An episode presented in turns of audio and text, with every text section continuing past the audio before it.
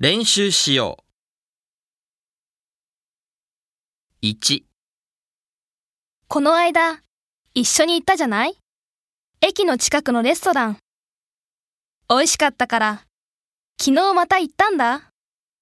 そしたら、新しいメニューがあって、頼んでみたんだけど、それが、なんか、消しゴム食べてるみたいで、腹立ったから店を出ようとしたら、滑って転んで怪我しちゃったんだ。踏んだり蹴ったりだったよ。